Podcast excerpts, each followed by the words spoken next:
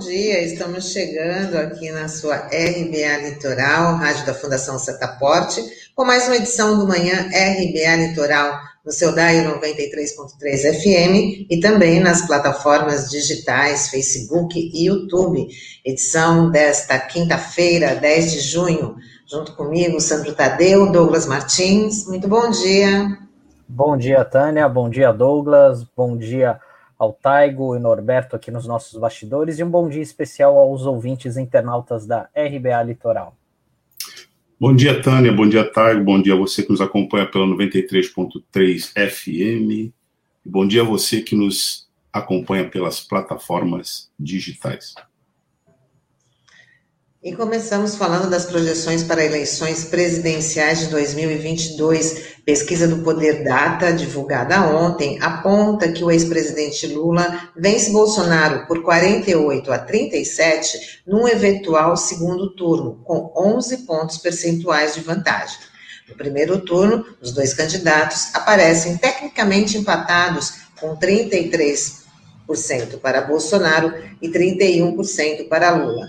A pesquisa foi feita por telefone e ouviu 2.500 pessoas entre os dias 7 e 9 de junho nas 27 unidades da federação.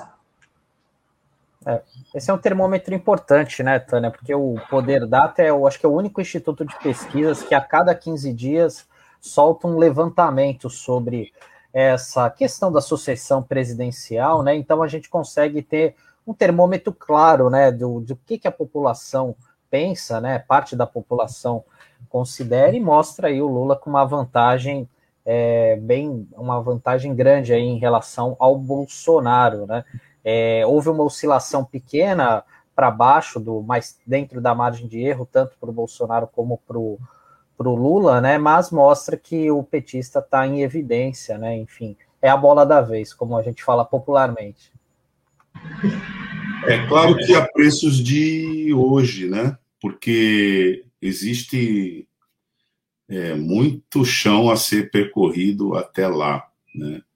E as atitudes e decisões que o Bolsonaro vem tomando indicam que, mesmo diante de uma possibilidade de um revés eleitoral, que pode sim acontecer, né, ele trabalha com outras alternativas né, não convencionais né, e não institucionais. A campanha pela, pelo retorno do voto impresso é uma delas. Está em discussão no Supremo Tribunal Federal, veja só, né, não, não tem nenhuma razão a não ser um ataque preventivo para essa agitação. Aliás, o voto impresso é, tem apoio da maioria em comissão que deve avançar é, com esse tema na Câmara. Essa é uma manobra que vem sendo utilizada por derrotados na América Latina. A eleição do Peru, recentemente realizada, demonstra isso. Né? É, as reações dos derrotados ligados a esse campo ideológico do Bolsonaro demonstram isso no mundo. Acho que a mais destacada é a do Trump, com aquele episódio funesto no Congresso Nacional Norte-Americano, né? E todas essas manifestações que reiterada, reiteradamente dão conta de uma desconfiança e ataques a institucionalidades se apresentam como uma espécie de revival, né? De retomada das manobras golpistas, que, afinal de contas, inclusive levaram Bolsonaro ao poder em 2018, como a gente vê agora pelo resultado né, do julgamento no Supremo Tribunal Federal, da Operação Lava Jato, da incompetência do ex-juiz Sérgio Moro, né, e de todas as consequências que vieram daí. Então, é uma boa notícia, no sentido de que pode se restabelecer uma perspectiva de voltarmos ao mínimo de sanidade aí no plano institucional. Mas, como dizem os antigos, orai e vigiai. E falando agora sobre a CPI da Covid, é, os senadores vão votar hoje os pedidos de quebra de sigilo telefônico do general Eduardo Pazuello, ex-ministro da Saúde, da médica Mayra Pinheiro e do assessor da presidência Felipe Martins. O grupo avaliou que, por hora, não vai pedir a quebra de sigilo bancário. A CPI já aprovou a convocação do deputado Osmar Terra, apontado como um dos, um dos integrantes do gabinete paralelo do governo federal, e também do auditor do Tribunal de Contas da União, Alexandre Figueiredo, suspeito de produzir relatório com dados distorcidos sobre as mortes pela Covid. E tem uma outra informação importante, né, que a CPI aguarda, aguardaria hoje o depoimento do governador do Amazonas, Wilson Lima, mas ele teve uma autorização da ministra do STF, a Rosa Weber, para não comparecer à comissão do Senado, né? E um dos argumentos utilizados, né, e até acatados pela ministra, é, foi justamente o fato da, do Senado não ter competência para investigar estados e municípios, né? Isso até a gente comentou quando a CPI estava sendo implementada, né, sendo instalada, que o regimento interno do Senado é muito claro em relação a isso. A CPI no Senado ela tem que se tem que se limitar a competência para fiscalizar os atos da administração pública federal, né? Então, é, talvez é muito provável que o governador não compareça para depor hoje na CPI. Essa possibilidade, ela já estava dada quando se discutiu a inconstitucionalidade da medida. E dificilmente ela sustentaria. Isso foi objeto, inclusive, de comentário nossos aqui. Né? Mas, na oportunidade, também foi dito que não necessariamente os governadores se recusariam a ir lá. Eles estavam se recusando a ir na CPI na condição é, de depoentes sob o regime jurídico né, do, do poder de polícia da CPI porque aí é uma questão técnica que se colocava que o parlamento federal eh, não pode substituir os parlamentos estaduais por conta da organização federativa, que são os parlamentos aos quais os governadores de estado se reportam. Né? Então, de qualquer maneira, essa medida né, do Supremo Tribunal Federal, protegendo o direito de não comparecer, é uma medida de garantia que fica a critério do governador ir ou não. E mesmo comparecendo, ele tem também o direito de permanecer em silêncio. Vamos ver né, se os governadores comparecerão ou não.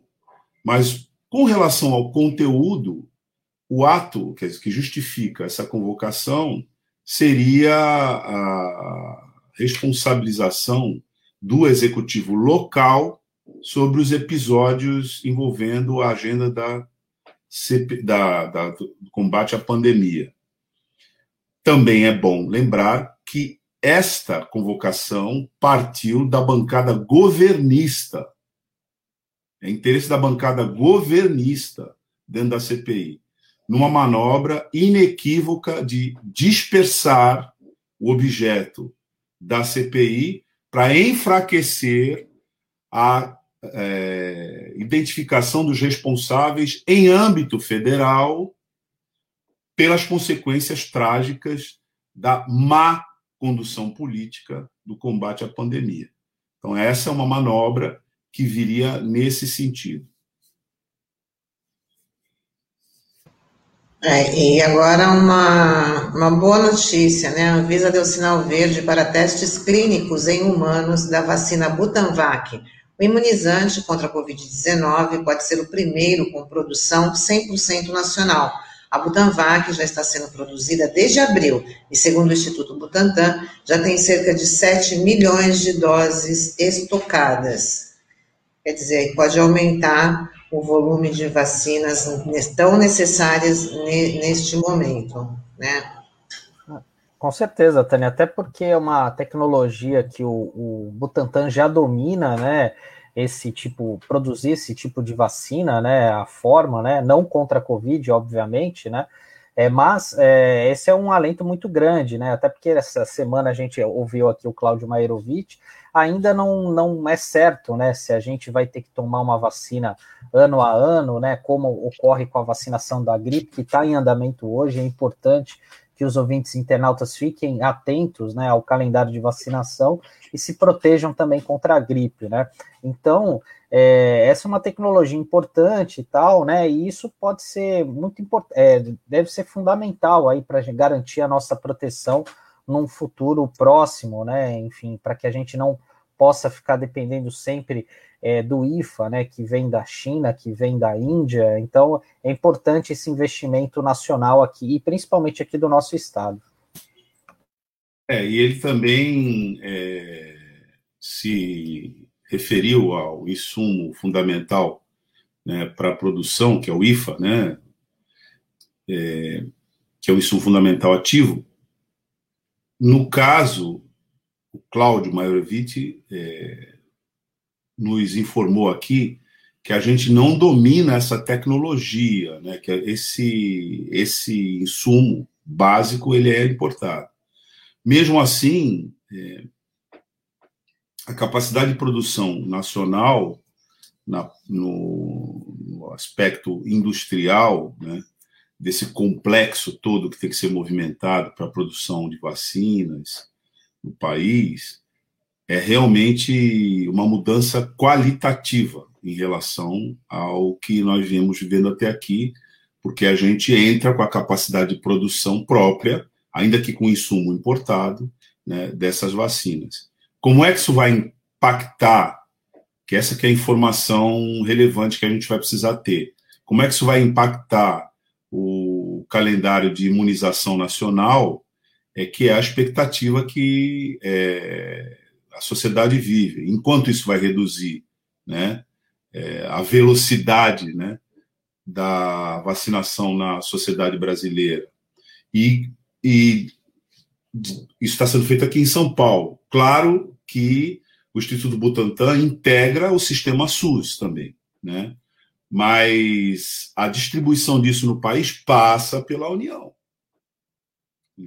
Então, é, o, a, a, a, dimensão concreta né, do impacto dessa medida é que precisa ser informada à sociedade, que, afinal de contas, espera muito, e por N razões, que, essa, que esse calendário nacional de imunização, né, que o Programa Nacional de Imunização seja o mais rápido possível é, cumprido.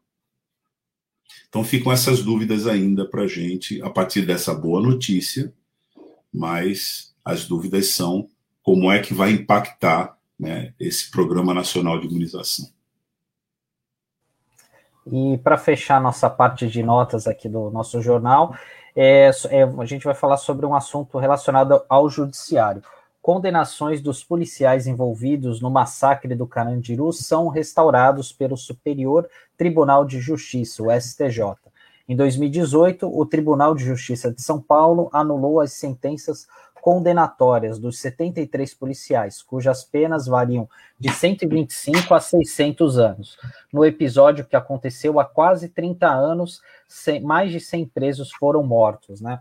Então, aquela chacina né, no, no Carandiru, é, foram 111 mortos naquela ocasião, né, do, naquele complexo penitenciário que nem existe mais, e que a gente teve um personagem importante aí nessa discussão, né, da parte jurídica, é, que em 2018 o relator desse caso era o então presidente do, é, do, do, é, do, TJ aqui de São Paulo, Ivan Sartori, que disputou as eleições, e ele é, votou favoravelmente aos policiais, né, para inocentá-los, né, até mesmo ontem ele usou as redes sociais para defender o seu ponto de vista, entende que o STJ teve uma avaliação equivocada, né, mas é, foram é, o que acho que prevaleceu o bom senso e também com base na justiça, né? Essa essa decisão do STJ ontem, né? Uma decisão monocrática ainda, né? Da, da quinta turma, se eu não me engano, né? Então é um assunto aí que vai render bastante polêmica aí nos próximos dias. Ah, o significado né, do massacre do Carandiru é simbólico, vai para além é, do drama vivido pelas famílias né, daqueles que. Essa é a questão. Morreram sobre a custódia do Estado. Eles não morreram fora né, da prisão. Eles morreram sob a custódia do Estado.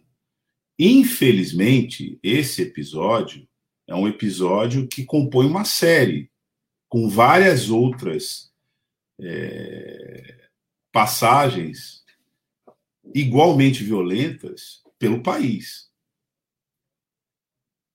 envolvendo sempre a mesma dinâmica, né? Você tem o confinamento das pessoas nessas nesses cárceres que vão tomando aspectos de masmorras, navios negreiros, etc. E a revolta. Se você olhar a situação, se você visitar né, um centro desse, quem passa por lá não sai com a consciência tranquila né, da situação daqueles seres humanos que estão lá, a despeito dos erros que eles eventualmente possam ter cometido. Então, você compreende que num determinado momento aquilo vai explodir. Ao mesmo tempo, é, estudos de variadas origens demonstram como é que funciona a dinâmica do sistema penitenciário e o controle do sistema penitenciário. Nós temos um, na nossa legislação a lei das execuções penais. É uma lei, portanto, subordina a todos. Desde o, o sentenciado, que eventualmente está cumprindo uma pena nesse sistema, até quem dirige esse sistema, as autoridades de Estado alcançando o próprio Poder Judiciário. É uma lei, subordina a todos.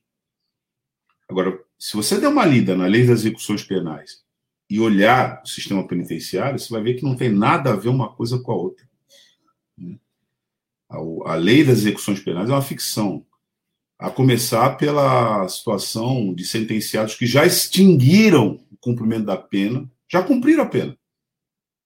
Condenado a 12 anos, a pessoa ficou 12 anos encarcerada, já cumpriu a pena, mas você pode chegar lá e verificar que a pessoa está 14, 15, 16 anos. 2, 3, 4, 5 anos. Além do, da extinção do cumprimento da pena. A sociedade não discute isso. O que leva a episódios como esse são situações dessa natureza.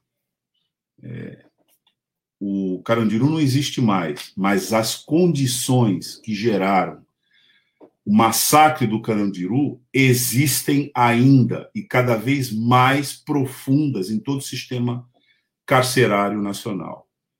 Portanto, a possibilidade de você ter novos Carandirus é mais viva do que nunca. E aí não, não faz sentido que uma autoridade judicial, ainda que não esteja mais exercendo as, as suas atividades, insista em tratar essa questão como uma questão que não deva ser vista como um todo. Porque quando se faz isso, essa própria autoridade judicial é parte desse sistema né, que colapsa numa sociedade já por si colapsada. Então, Carandiru, Pedrinhas, e mesmo, é, a gente pode citar vários outros presídios, mas mesmo a ação que sai, às vezes, de comando do presídio, que é compartilhado com organizações criminosas e desemboca em episódios como a gente viu recentemente em Manaus, um toque de recolher, é, violência nas ruas, confronto né, entre facções do próprio Estado, tudo isso é um processo, é uma dinâmica que tem que ser revertida. A gente já entrevistou aqui Dina Alves, falou bastante sobre isso. Mas o fato é que a pauta da segurança pública, envolvendo a, o debate sobre desmilitarização da segurança pública, é central para a gente entender e até superar né, episódios como esse. A simples absolvição ou condenação diz muito pouco sobre o que realmente é, acontece e gera episódios como o massacre do Carandiru. Bom, chegou a hora da gente conversar com o nosso colunista, José Max Carriço, e hoje vai falar do, do, projeto da Prefeitura de Santos em relação ao DIC, na coluna Políticas Públicas Urbanas. Vamos chamar o Carriço.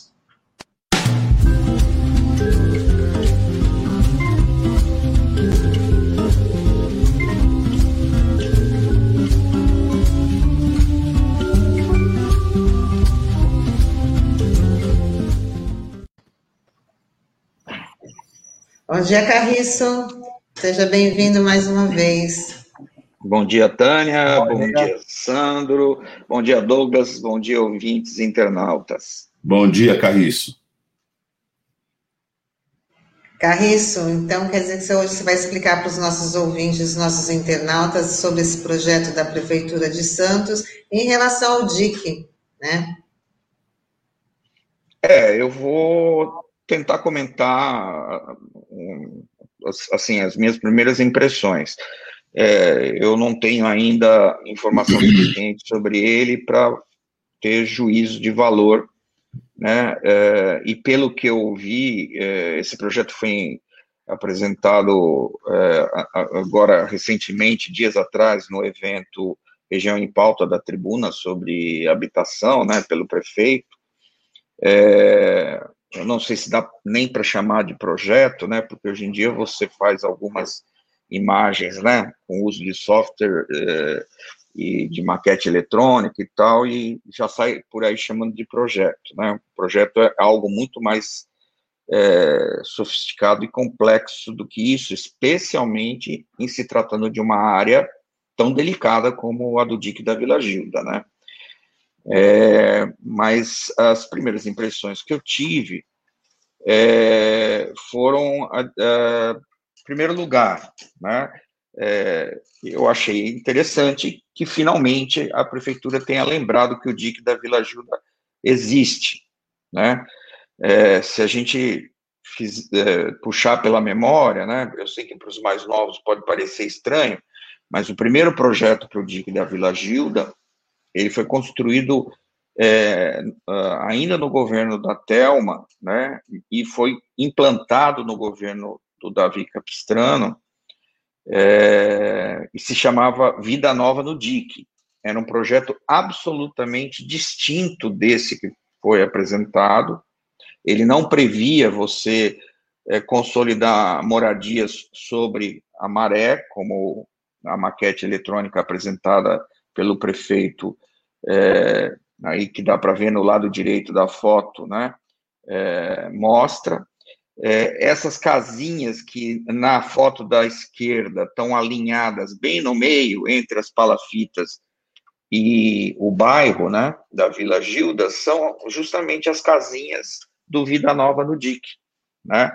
É, essa primeira etapa, ela foi uma etapa é, que teve é, operações muito complexas do ponto de vista da consolidação do solo, teve que se fazer toda uma, uma operação inédita, né, com a ajuda de consultores na área de solo, para fazer o aterro, para construir as galerias de drenagem, é, para garantir a remoção das famílias das palafitas para essas novas unidades, a concepção social desse projeto era arrojadíssima e até hoje eu não vi nada igual, né? Nunca mais na história de Santos houve um projeto como esse, né? Só para lembrar, ele tinha uma concepção estrutural que usava argamassa armada e a Coab montou uma fábrica de argamassa armada no seu canteiro na Hugo Maia, lá no, no próprio DIC, a poucos metros do, da área de intervenção.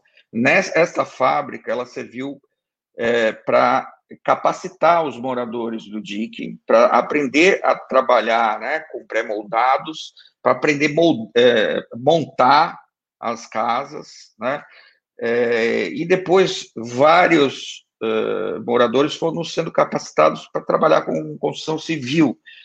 É, então, ele tinha uma concepção de gerar renda também. Né? Não era única exclusivamente você entregar uma unidade habitacional e falar, ó, vire-se daqui para frente. Não, ele tinha uma concepção de, de, gerar renda. Atrelado a esse projeto, tinha um projeto muito bacana, né, que se chamava Toda Criança na Escola, né, e quem fosse contemplado com as moradias, né, quem tivesse o seu direito à moradia é, é, contemplado, é, teria que se comprometer a garantir que os seus filhos estivessem estudando.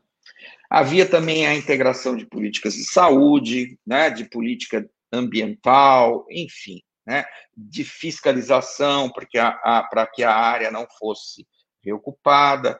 Tudo isso durou até o final do governo do Davi, né, a primeira etapa foi inaugurada, e depois surgiu um enorme hiato de quase quatro anos durante o primeiro governo do Beto Mansur, né, que a primeira providência dele foi processar o Davi Capistrano. Né? Ele fez uma conta de padeiro, né? É, desculpem-me os padeiros, mas é a expressão popular, né? É, ele pegou e fez as contas de quanto o governo gastou com o projeto, né? Passando por cima do fato de que teve que se criar solo novo, onde só tinha entulho e lixo, né? É, e dividiu pelo número de moradias e falou: isso é um absurdo, está se gastando uma fortuna né, por, por unidade habitacional.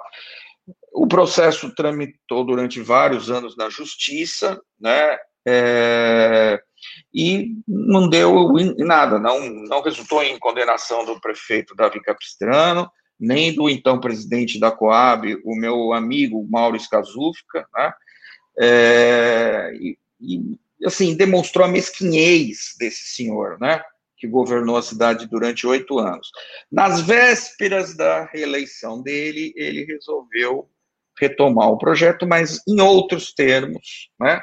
Já desconsiderando toda a estratégia de integrar a política habitacional com outras políticas. Né?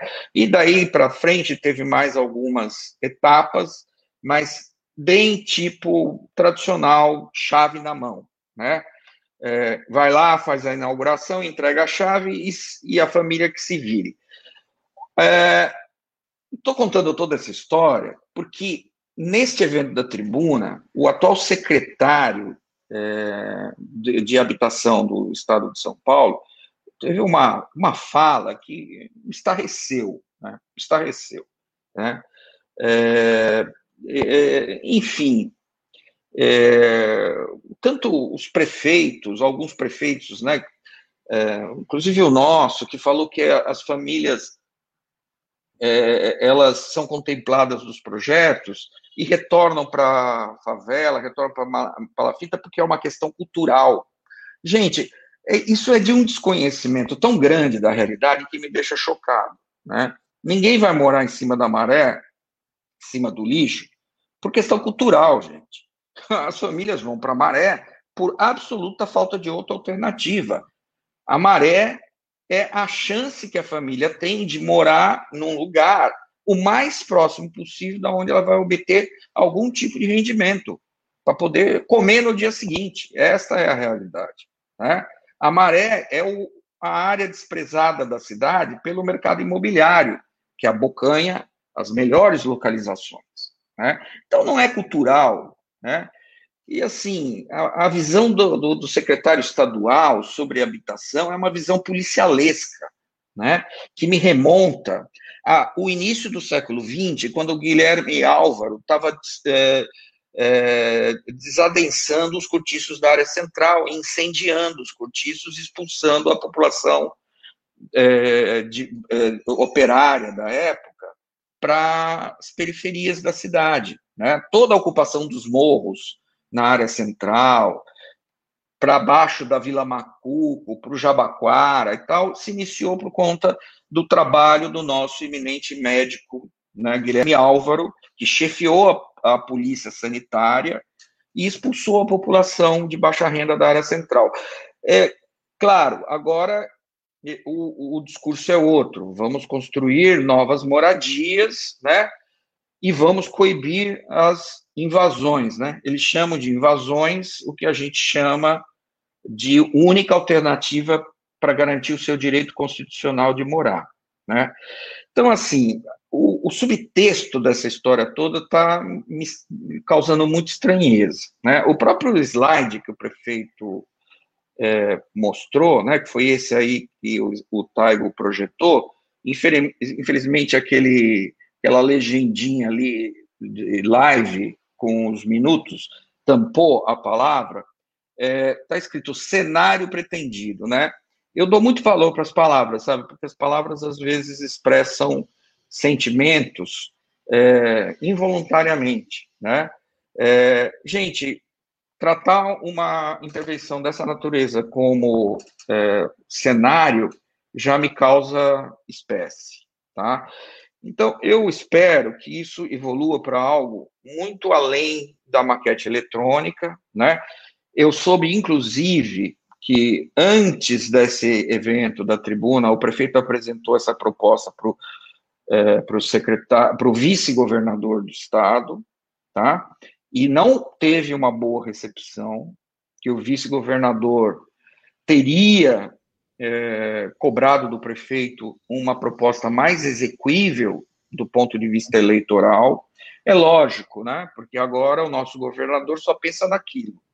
Né? Nos próximos meses vão ser muito parecidos com aquela etapa né, vocês vão de lembrar, em que o Serra queria se candidatar a presidente da República, e de fato se candidatou, e fez um reboliço gigantesco para remover famílias das cotas, nos bairros cotas, né, e criou aquele projeto Serra do Mar, o residencial Rubens Lara, lá no Cubatão e no Casqueiro, que, diga-se de passagem, é um belíssimo projeto da CDHU, do ponto de vista arquitetônico, foi o melhor projeto da CDHU na, na Baixada Santista em toda a sua história, né? No entanto, foi o único projeto nessa, desta qualidade da CDHU, lamentavelmente, né? Ainda assim, com problemas sérios que eu espero que não se repitam nesse processo que se inicia agora, né? Que eu reputo como uma tentativa da prefeitura aproveitar o embalo do interesse eleitoral do atual governador para emplacar alguma coisa, né? É, no sentido de repetir esse tipo de projeto, que mesmo com uma excelente qualidade arquitetônica, né, é, ele não tenha formas de sustentabilidade econômica das famílias incorporadas à concepção, né? Porque aí vai se repetir mais uma vez aquela história. A família ela é contemplada com a residência, ela vai ficar ali alguns anos, né? Ela não pagava luz, não pagava água, né? E de repente começa a ter uma série de despesas que vão consumir parte da sua renda, né? É, e quando ela sentir que não dá mais, ela vai vender por debaixo dos panos, né, o que a gente chama de contrato de gaveta, até porque a região metropolitana não tem um cadastro, lamentavelmente, né, para cercar os casos de é, repetição de, de famílias que são contempladas em mais de um projeto. Enfim, é, é preciso apontar para um projeto que tem uma concepção muito parecida com aquele da, do Vida Nova do DIC, né? que integre todas as políticas públicas numa intervenção dessa natureza, né? e que seja algo mais do que propaganda eleitoral. Carriço, a Cidinha, que está nos acompanhando aqui, fez uma pergunta logo no começo, né, dizendo respeito à população, né? Pergunta ela: será que a população do DIC foi ouvida? É, a partir dessa pergunta da Cidinha, a gente queria te perguntar o seguinte: como é que fica a população em projetos dessa natureza? Né? Porque a gente não consegue é, pelo menos visualizar alguma consulta que tenha sido feita dessa forma. E essa realidade que você traz é uma realidade que, afinal de contas, ela coloca um contingente nesse, nesse nessa proposta aí, o, o, contingente estimado de pessoas que vivem naquelas condições é de 20 mil, né? Então vamos adotar esse parâmetro aí que a prefeitura colocou. coloca 20 mil pessoas na população de Santos, praticamente meio por cento da população nessas condições. Essa prática de não ouvir, né, é, ela, Carriço, ela tem futuro, ela funciona, ela não vai resultar em violência, ainda que o projeto seja é, arquitetonicamente é, aceitável? Como é que fica isso? Olha, Douglas, é, é, é, essa questão levantada pela Cidinha é fundamental. Né? É, bom, em primeiro lugar, eu queria lembrar, nós não tivemos censo, não sabemos, a própria Cidinha mencionou isso, não sabemos se é 20 mil, se é 30 mil, se é 5 mil, enfim. Eu duvido que a prefeitura tenha usado uma metodologia assim segura para aferir a, o, o, real número de famílias que vivem nessa área. Duvido muito, até porque o último voo que se dispõe, mesmo que você for contar telhadinho de barraco na foto aérea, é, é, já é, é, já tem uns 7, 8 anos de idade. É, o caso é que o DIC da Vila Gilda, assim como outras favelas da Zona Noroeste, é classificado dentro da legislação urbanística de Santos como Zona Especial de Interesse Social, as conhecidas como ZEIS, né? As ZEIS foram criadas em 1992, no governo Telma de Souza, com dois objetivos principais: permitir a regularização fundiária de áreas né, de, de, de assentamentos precários, né, e garantir a ocupação de áreas subutilizadas ou não utilizadas, né, os famosos vazios urbanos, para projetos habitacionais. Né. Essas eram as principais, e isso funcionou muito bem durante muito tempo. Né? É, a Zona Noroeste e parte dos morros né, foram sacudidas por um, um, número muito expressivo de projetos habitacionais que só ocorreram graças à Lei de Zeis, de 1992, porque este é um zoneamento, ainda que especial, é um zoneamento que proíbe você dar outra destinação para aquele terreno que não seja habitação de interesse social, tá? E, é, no caso dos assentamentos precários, flexibiliza as normas urbanísticas para que você possa fazer um projeto urbanístico sem seguir com um, um elevado grau de exigência o regramento urbanístico da cidade, a ponto de inviabilizar a própria intervenção, né? E tinha uma coisa preciosa no caso das ex, que a gente chamava ex do tipo 1, né, que são justamente as ex em áreas de assentamentos precários, que eram as comissões de urbanização e legalização. Eu mesmo tive o, a oportunidade de coordenar algumas dessas comissões de urbanização e legalização. É, elas ainda existem, elas estão na lei, tá? Então é o seguinte: é, a Comissão de Urbanização e Legalização ela é composta por representantes dos moradores, né, eleitos em assembleias, né, representantes da prefeitura e dos outros órgãos municipais, tipo Coab, enfim, que são envolvidos com a intervenção. É, tem previsão de ter representante da OAB, né? É, a ideia era que a, a OAB, de certa forma, funcionasse como um, um, um, elemento para garantir a lisura de todo o projeto de reurbanização das áreas.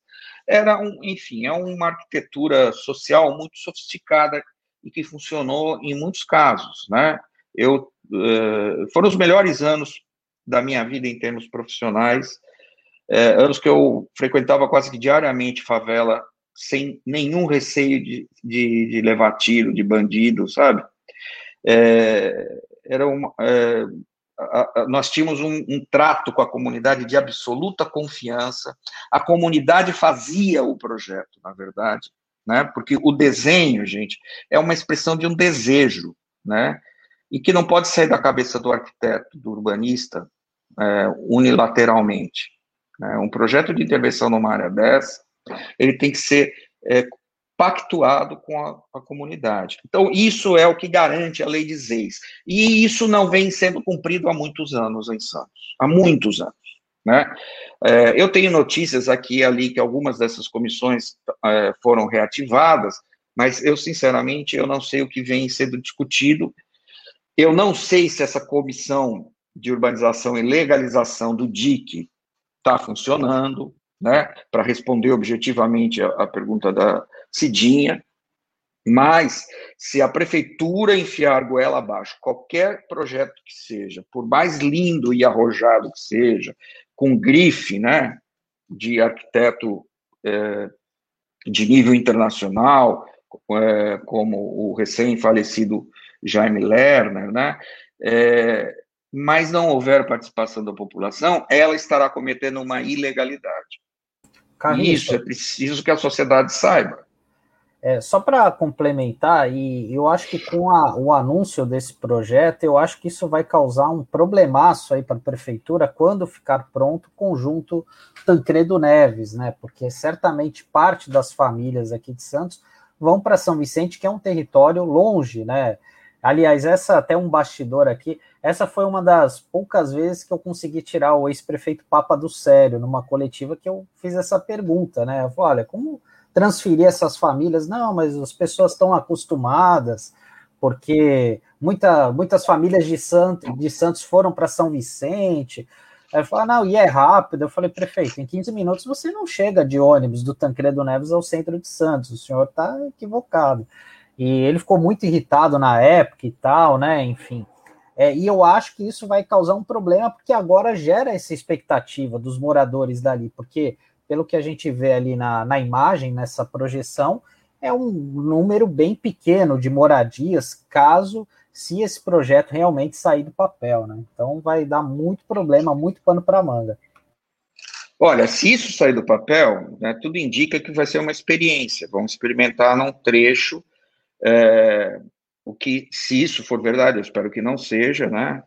É, eu não quero cometer aqui é, injustiças, né? Eu espero que haja um projeto global, né?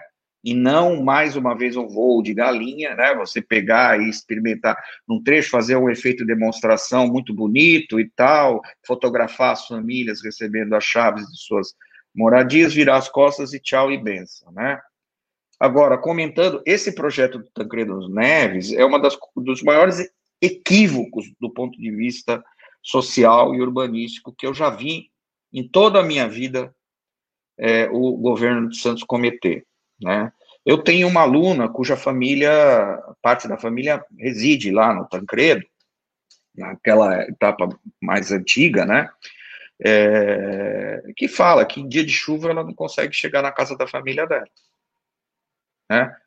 É, não tem nem condições de drenagem a área, muito menos comércio, emprego, né? Ou seja, você vai estar enfiando milhares de famílias ali que para conseguir se sustentar ou para conseguir a, a, acessar um serviço vão ter que pegar condução, vão ter que despender dinheiro e tempo, né? Ou seja, você vai estar confrontando o direito à cidade. Direito à cidade, gente, é isso que está na Constituição Federal artigo 182 da Constituição Federal. Quer dizer, é, é, é, na minha opinião, o Tancredo Neves é um, é um projeto inconstitucional, porque ele não garante o direito à cidade. Né? É, eu adoraria ver o Ministério Público entrando com uma ação contra a, a, a, Prefeitura de Santos e a Prefeitura de São Vicente por estar enfiando as pessoas lá. Né? A menos que se criem é, é, condições né, de transformar aquilo em cidade, criando centralidade.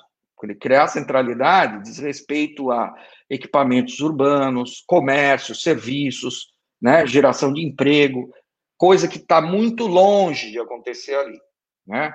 Isso é, é uma coisa. Do outro lado, né, que é o projeto do, do DIC, eu creio que é, tem uma coisa muito preciosa né, que eu aprendi na minha vida de urbanista e arquiteto é, no trabalho com população de assentamentos precários, que é o vínculo social, o vínculo afetivo, o vínculo familiar.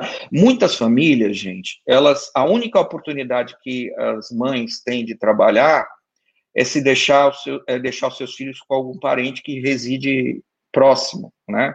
Ou algum conhecido, às vezes até as, a, as mães pagam, né, para algum conhecido, e isso é uma fonte de renda indireta, né, para a própria comunidade, né? É, na hora que você remove famílias para lugar distante, você rompe esse vínculo, né? É, tem uma pesquisa muito interessante que eu, eu, eu vi uma vez lá no Rio de Janeiro, é, em que um, um, grande urbanista carioca andou pesquisando justamente essa questão é, da escolha do local, né? É, e não tem nada de cultural, viu, seu prefeito?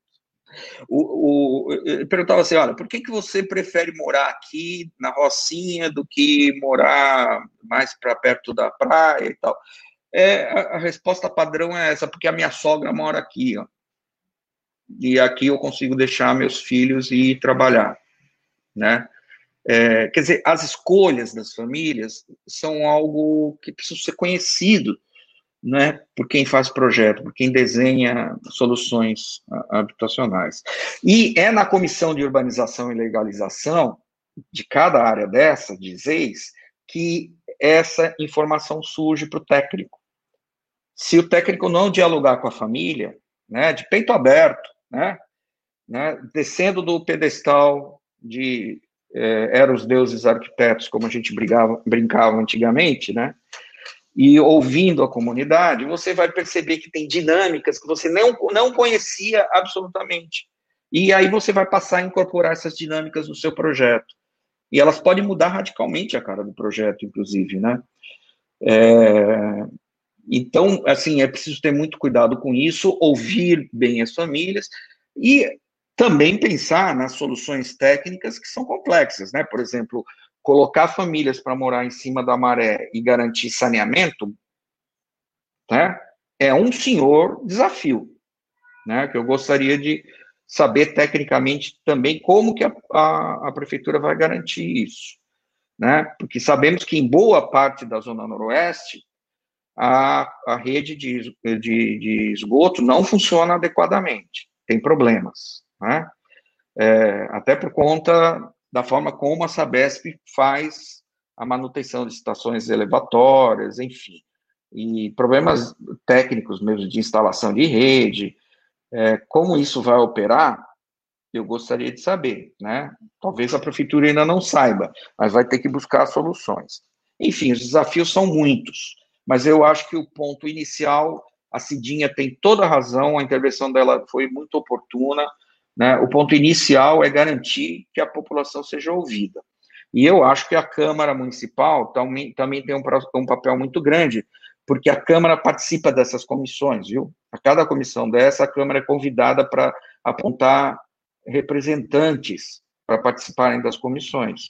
Então, os vereadores que participam da Comissão de Urbanização e Legalização do DIC, eles têm o dever de fiscalizar esse processo todo de oitiva né, da população, de garantia do direito de influenciar no projeto, de desenhar o projeto do ponto de vista dos seus interesses, do interesse do usuário do projeto, e não do interesse de quem quer apenas é, projetar belas imagens né, e ficar bem na fita. Isso aí, Carriço. Queria agradecer aqui tua participação mais uma vez, sempre brilhante né? E a gente está te aguardando na semana que vem. Estaremos lá. Grande abraço, pessoal. Obrigada. Douglas, agora vocês vão conversar com o Ariel Rodrigues, da, do, do Quilombo e Vaporanduva, né? Vamos saber aí sobre as ameaças da, da, das comunidades quilombolas e a gente já vai embarcar ele.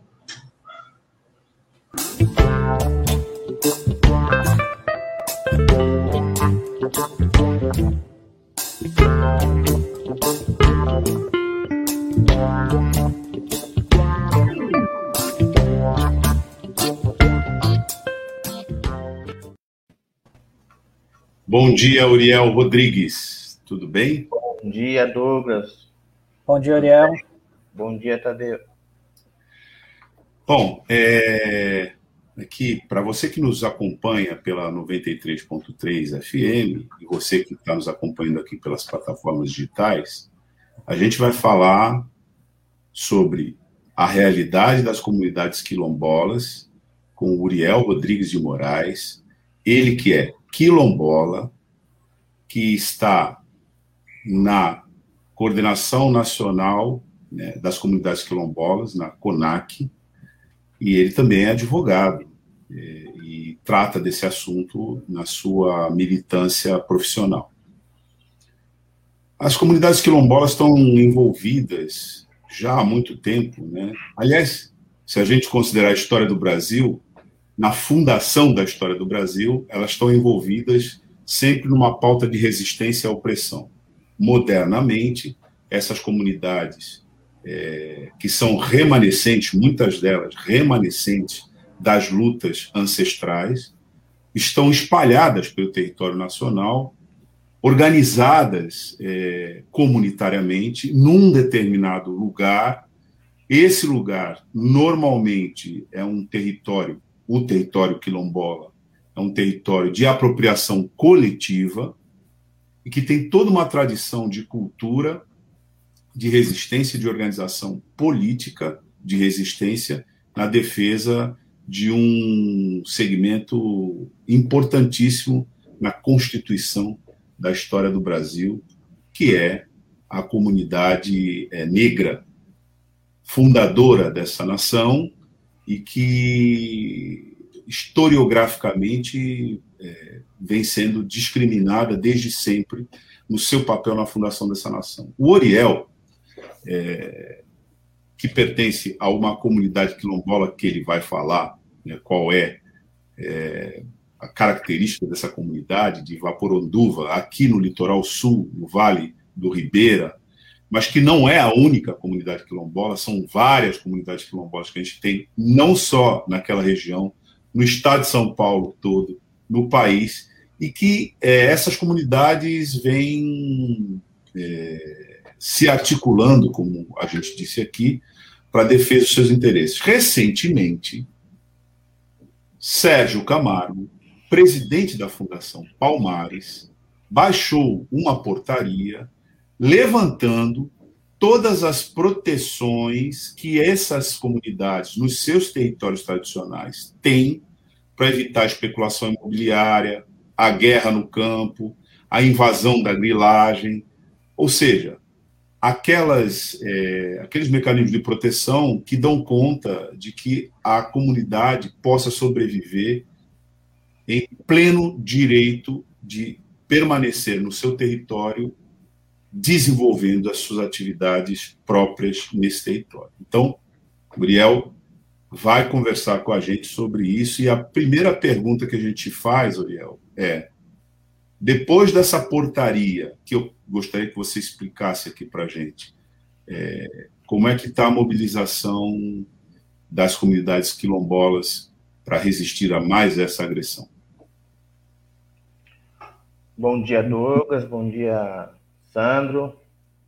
É, eu estou. Vou falar aqui primeiro do meu lugar de fala, onde eu estou, para que vocês tenham a noção de onde quem está falando, né? Meu nome é Uriel, como o Douglas já falou. É, é, eu sou do quilombo Vaporunduva.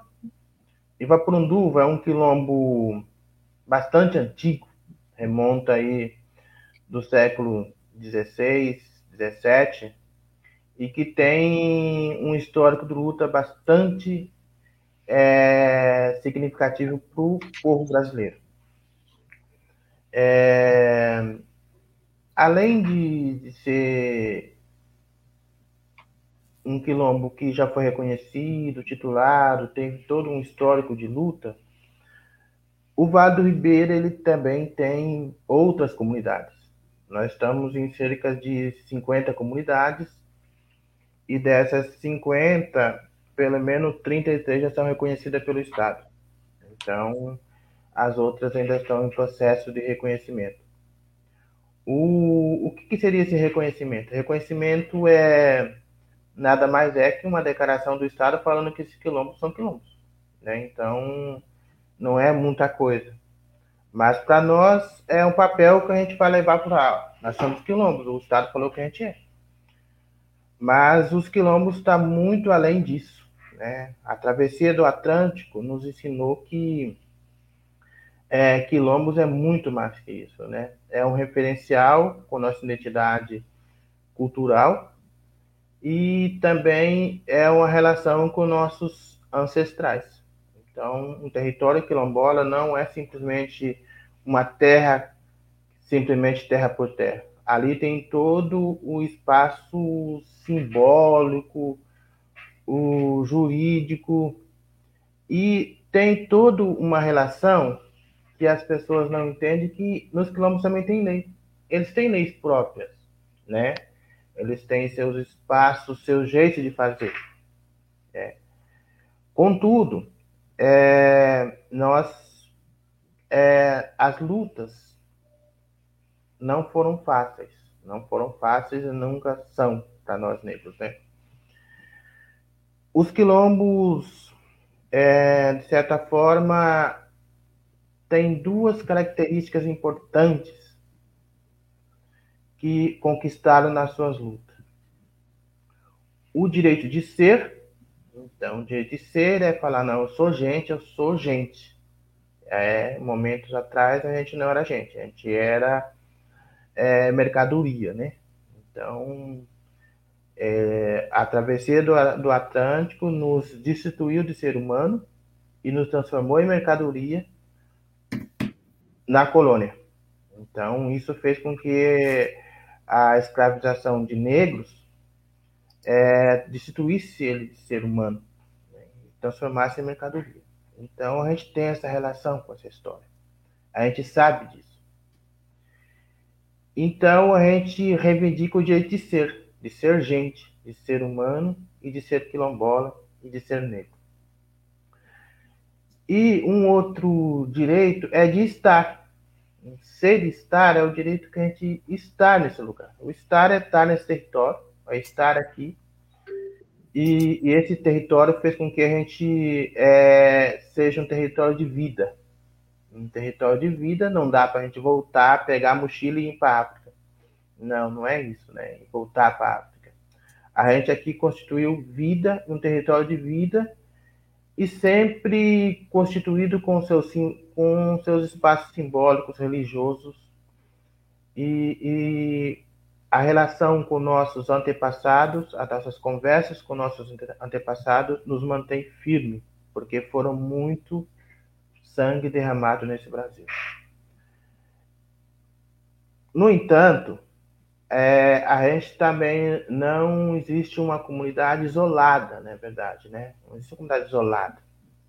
De certa forma, existe uma o não acesso a serviços públicos.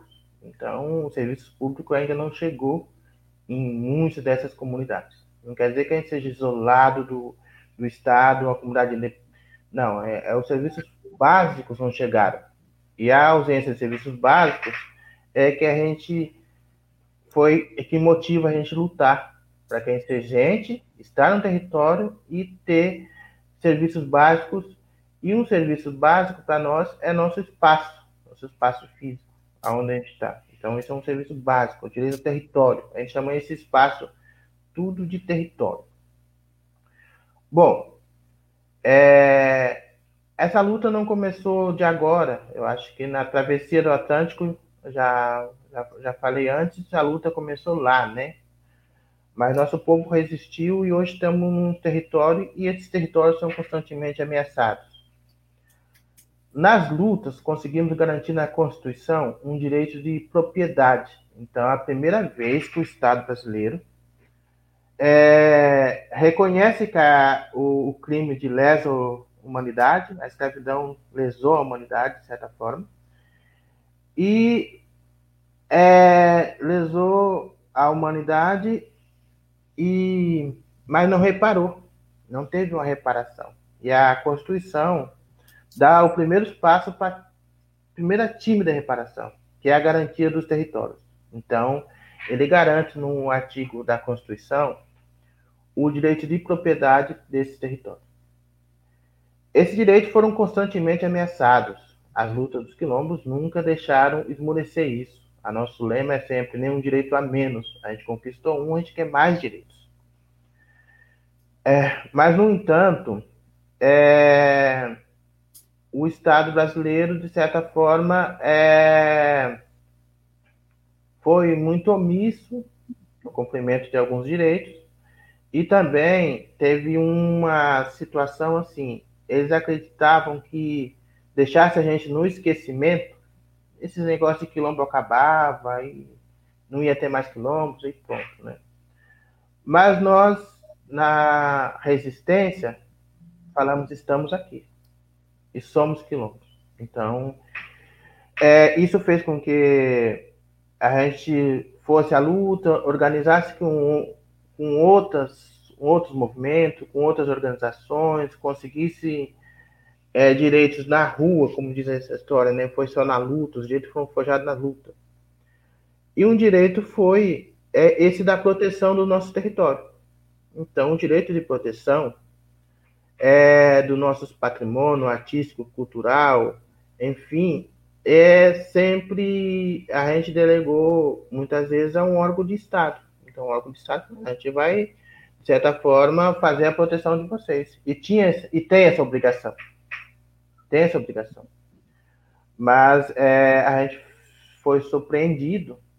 Hum, surpreendido, eu fico mais surpreendido duas vezes, porque foi por uma pessoa negra, né? Então, imaginava que uma pessoa negra teria uma sensibilidade maior na questão da temática dos territórios quilombolas, do valor de ser negro, das nossas lutas, né? Nossas batalhas, do nosso sangue derramado é, nesse país. E, de repente, surpreende a gente com a portaria revogando é, o direito de proteção a esses territórios. O que seria esse direito de proteção? Na verdade, é, a Fundação Cultural Palmares, ela faria, ela sempre tinha um, um, um grande empreendimento que incidia sobre territórios quilombolas, seja ele ambiental, mineração, qualquer grande empreendimento.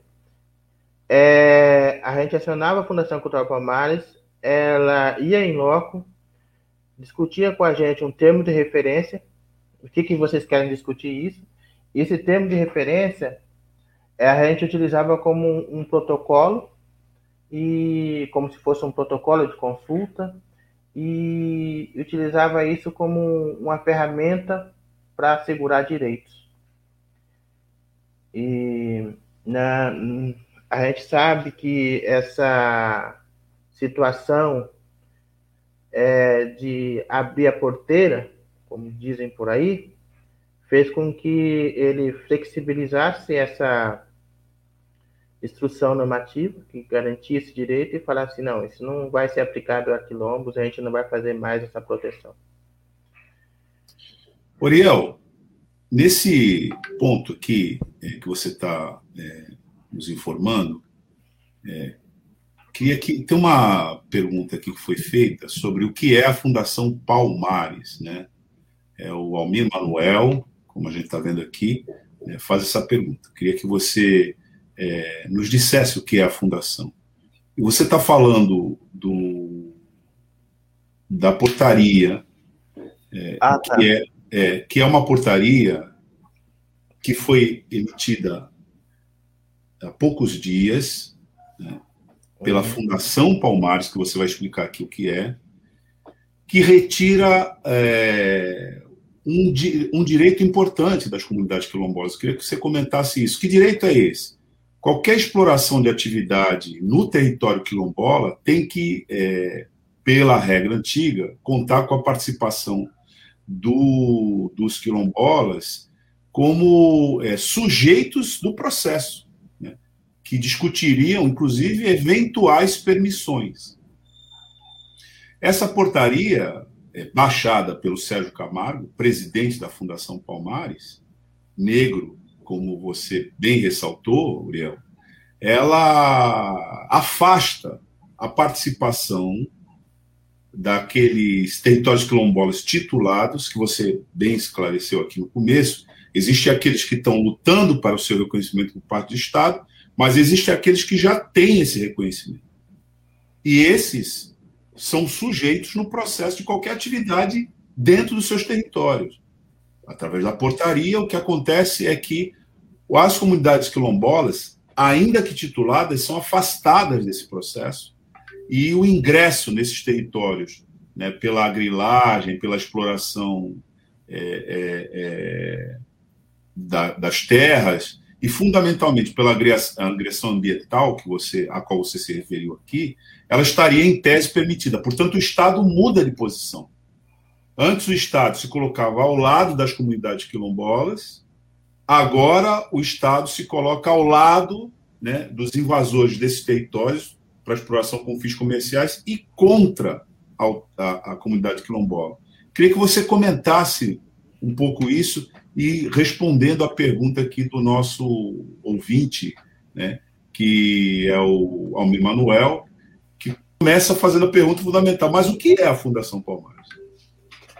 É, bela pergunta, Almir. A, a Fundação Cultural Palmares é uma, é, é uma fundação criada para assegurar uma proteção ao patrimônio afro-brasileiro. Então, todo o patrimônio afro-brasileiro é, seria é, cuidado, na verdade, por essa fundação. Então, é uma fundação bastante antiga, né? Então, é, e ela, quando a gente começou a construir direitos para quilombos, é, garantir direitos em, em, leis, a gente sempre fortaleceu a Fundação Cultural Palmares, falando assim, ah, tem uma fundação lá que está marcado para cuidar de, de, de questões afro-brasileiras, então ela pode também cuidar do patrimônio quilombola. Então, essa fundação, ela, ela nasce com esse objetivo de cuidar do patrimônio afro-brasileiro, desde os seus tombamentos, dos sítios artísticos, paisagísticos, arqueológicos, é, enfim, essa fundação tem um, uma gama de, de atividades, né? Ela passou por vários governos e por várias chefias. Então, em governos mais progressista, em governo mais é, de direita, enfim, é, esses governos utilizaram muito essa fundação com interesses é, de, certa forma, satisfazer a, a, a negrada, como a gente podia falar assim, né? Ah, a fundação para os negros, então tem um, um, tudo que for relacionado a, a negros está ali, então vamos deixar ali essa fundação. E ela passou por vários, várias pessoas, por vários por várias pessoas, vários diretores, por é, vários governos. E alguns governos mais progressistas, ela foi quem identificou as terras quilombolas, ela foi quem é, titulou terras quilombolas, ela foi quem registrou e reconheceu os quilombos. Então, ela tem uma fundação muito ela tem uma, uma função muito importante, que é a função de reconhecimento das, dos territórios quilombolas. É, o que, que é esse reconhecimento? Tem dois, duas situações. O reconhecimento, a gente está falando de uma certidão, ela que certifica as comunidades como os quilombos. Então, assim, Ivapurunduva, por exemplo, é uma comunidade certificada pela Fundação Cultural, a gente fala. Então, ela foi certificada, a Fundação Cultural olhou todos os documentos e falou, não, isso aqui é um quilombo. Então, é mais ou menos isso que é um papel que essa fundação faz. É... Acontece que a gente delegou também muita responsabilidade para essa fundação. Agora a gente revê isso, né?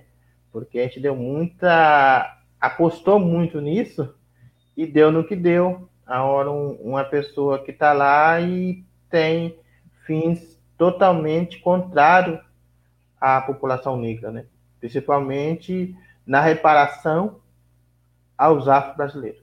Então, se tem uma pessoa que cuida do patrimônio afro-brasileiro e, e, e, discorda dar reparação aos afro-brasileiros, então, quer dizer, essa pessoa está contra os fins é, para que foi criada essa fundação. Então, não sei se consegui responder, Almir, mas é mais ou menos essa a função dessa fundação, né? Ela ajuda a gente nessa, nessa conquista de a resguardar direito. Oriel, é, bom dia, obrigado por você estar participando aqui do programa. É, você tocou num ponto é, bastante importante, né? Porque a gente sabe que historicamente, né, esse o ritmo de regularização dos territórios quilombolas é, é, vai numa velocidade muito lenta e piorou ainda mais agora, né?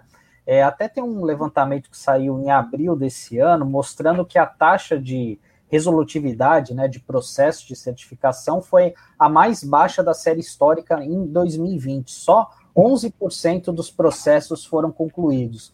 Você que conhece bem o, o que isso se deve a quê? É má vontade, é falta de servidores, enfim, queria que você falasse um pouquinho sobre isso. O que, que mudou é, drasticamente aí em questão de quatro, cinco anos, né? É, eu diria que é, tem uma situação que a gente tem que enfrentar hoje, né? É, já enfrentamos em momentos anteriores e temos que enfrentar. Eu não posso falar isso se chama Capitão do Mato, nada contra os Capitão do Mato. Não vou chamar ele de Capitão do Mato, mas é assim: colocaram pessoas que é para cuidar de uma pauta que é para as coisas não funcionarem. Então, mas não funcionarem por quê? Aí que está o motivo, né? É, eu vou dar um, um, um, panorama de aonde nós estamos. Nós estamos no Vale do Ribeira, 50, 51 comunidades, 33 reconhecidos, e eu estou no município de Eldorado. Eldorado é um município que tem 13 comunidades quilombolas. Então, de certa forma, é um município que tem um concentra um grande número de comunidades. É, é o, um dos maiores municípios do estado de São Paulo. Então, o, a extensão territorial desse município é muito grande. E esses quilombos estão na zona rural. Então, de certa forma, existe uma, um isolamento social desses quilômetros com o meio urbano.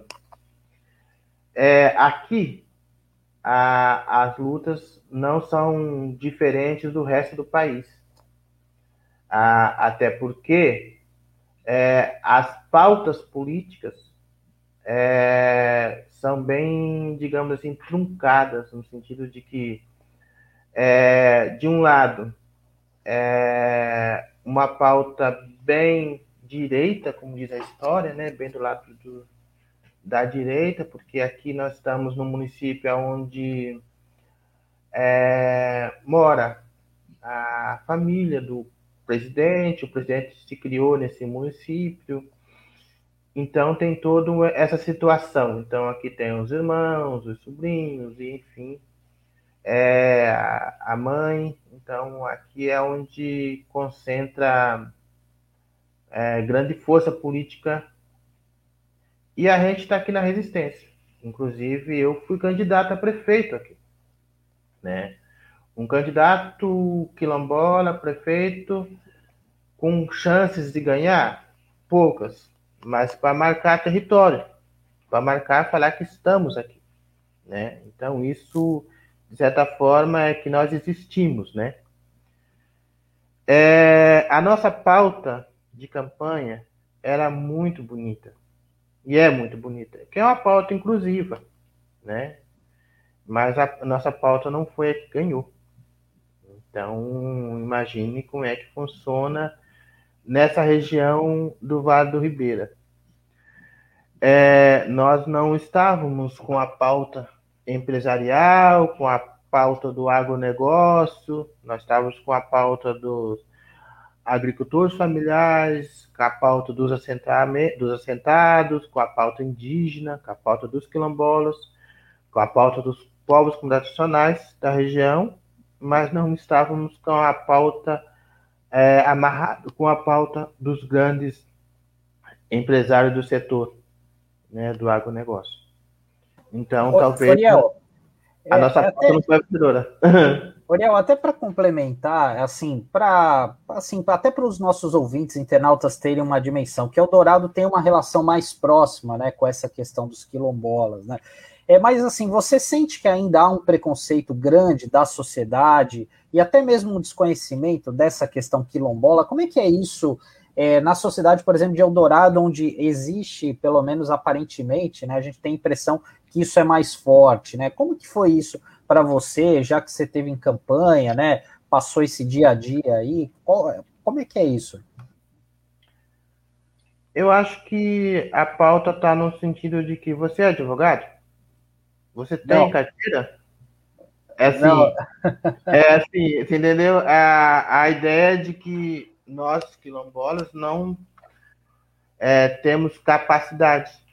Então, isso é uma pauta bastante frequente, porque muitas pessoas perguntaram: você tem. Você é advogado, doutor Uriel, mas o senhor é advogado? Ah, essa era uma pergunta que as pessoas faziam para você. Aí, faziam. É, você tem carteira? É, você estudou aonde? Como é que é isso? Como é que você. É, querendo saber, assim, situações, é como é que um, um quilombola faz é, direito numa universidade é, conceituada como a PUC, Paraná, a Universidade Católica, Pontifícia Universidade Católica do Paraná, com mensalidades absurdas, faz mestrado na Federal do Paraná e como é que esse esse como é que você, você mora aqui assim? É, assim com, com coisa que não é, é eu fazendo esse, essa situação não era para estar tá morando na comunidade era para sair fora daqui e estar tá buscando outras alternativas e a gente tá a gente a gente mostrar que a gente que eu sou agricultor familiar né que vivo da, da roça mas tenho. Mas também sou advogado, é, também sou mestre em meio ambiente desenvolvimento. E, enfim, é, mostrar isso para as pessoas, que a gente tem capacidades e que nós temos doutores já na comunidade, temos é, mestres nas comunidades, de, de, de, isso incomoda, incomoda a sociedade local. Incomoda é assim, no sentido de que ah, assim, uma desconfiança, certa desconfiança. É, lógico que não vai falar, no meu caso, vai falar para um advogado que você jargão racista, porque eu sou um advogado criminal, então ele vai falar, ah, um jargão racista, ele vai entrar com ação contra mim, mas não é bem isso, mas nas ações, entendeu? É, é, é bem provável que você chegue em, uma dessas regiões, e a gente fez o teste não aqui no Vale do Ribeira, mas fez o teste em outra região. Que é, eu chego num, num restaurante primeiro e um outro branco chega depois. A, o, gar, o garçom é, é negro, mas a primeira coisa que ele vai. Eu cheguei, fosse por ordem de chegada, entendeu? é, eu cheguei primeiro, teria que ser atendido primeiro. Ele vai primeiro no banco e depois vai. É, é, é automático, a ideia de servir o branco. Entendeu? Isso tá na cabeça. Não quer dizer que ele seja racista. Ele não é racista, ele foi é, condicionado a essa situação de que é, servir primeiro o branco. Então tá na, tá na, na cabeça dele isso. E é difícil tirar isso. Você não pode simplesmente falar assim pro cara, ou oh, você é racista, você não quis. Não é essa a situação. É, eu acho que a gente tem que trabalhar uma forma mais educativa de que ele consiga é, entender essa situação do racismo. E o racismo é institucional. Não tem como falar que o racismo não é institucional, porque o racismo está institucionalizado. Uriel, é... É, nesse contexto que você responde essa pergunta do Sandro, envolvendo a temática de racismo, é inevitável que a gente recupere aqui um episódio histórico que envolveu o atual presidente da República e a comunidade quilombola aí em Eldorado Paulista, que é de onde você fala com os nossos ouvintes aqui. Essa, essa, esse episódio já é um episódio é, tristemente histórico, né, onde o então candidato se referia à comunidade dizendo, aspas, quilombola é outra brincadeira. Eu fui num quilombola, aliás, ele não distingue quilombo de quilombola, em Eldorado Paulista. Olha, o afrodescendente mais leve lá pesava sete arrobas. Não fazem nada, acho que nem para procriar servem mais. Isso foi dito pelo então candidato à presidência da República com relação à comunidade negra.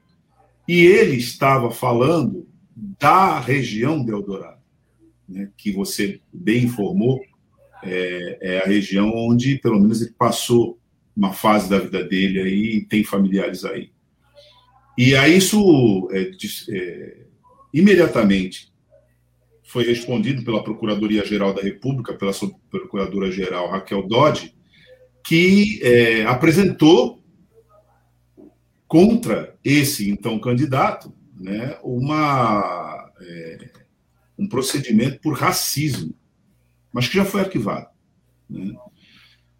Então, depois que foi arquivado, esta mesma pessoa veio e disse: Eu queria que a doutora. Veja só, o episódio continua, né?